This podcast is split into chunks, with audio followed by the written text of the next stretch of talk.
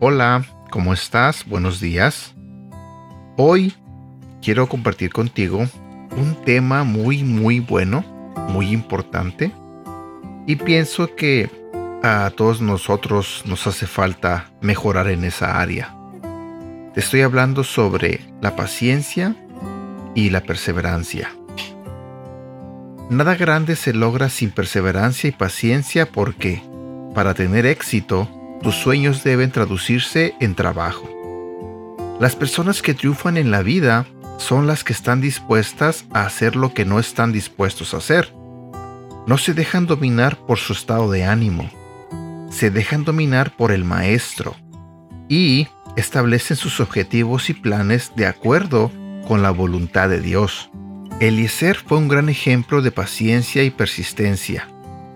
Vemos su paciencia al elegir a la mujer adecuada haciendo un plan detallado. No hizo un juicio apresurado. No fue impulsivo. La Biblia nos dice en el libro de Génesis, en el capítulo 24, versículo 21, que, mientras tanto, el criado de Abraham la observaba en silencio, para ver si el Señor había coronado su viaje con éxito. Si vas a alcanzar realmente tus objetivos en la vida, a veces tienes que retrasar la gratificación. Tienes que hacer lo difícil en lugar de lo divertido, lo correcto en lugar de lo placentero. Cualquier objetivo que merezca la pena ser alcanzado va a tener obstáculos en el camino. Tienes que tener una visión a largo plazo para que cuando lleguen las dificultades puedas perseverar sabiendo que vas a superarlas. El tiempo de Dios es perfecto y el nuestro no. Te lo diré nuevamente. El tiempo de Dios es perfecto y el nuestro no. Cuando te encuentres en la sala de espera de Dios, sé paciente y persistente. Una visión dada por Dios siempre se cumplirá. Versículo para recordar. Génesis capítulo 24, versículo 21. Mientras tanto, el mayordomo la miraba sin decir nada, pues quería saber si Dios le había ayudado a encontrar una esposa para Isaac.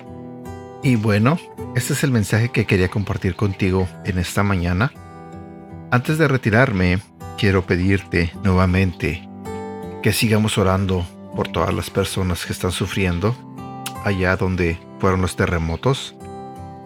Eh, no paremos de orar por todos ellos, por toda la gente que perdió un ser querido, por toda la gente que está en los hospitales, por todas las personas que están enfermas. No dejemos de orar por nuestros jóvenes para que Dios los cuide, Dios los proteja y Dios esté siempre con ellos. Y bueno, espero que tengas un bonito día. Cuídate mucho. Es jueves, así que trata de aprovechar tu día al máximo que cuando termines este día puedas decir, Dios mío, valió la pena. Hicimos muchas cosas buenas. Bueno, me despido. Cuídate mucho, ¿sale? Hasta pronto.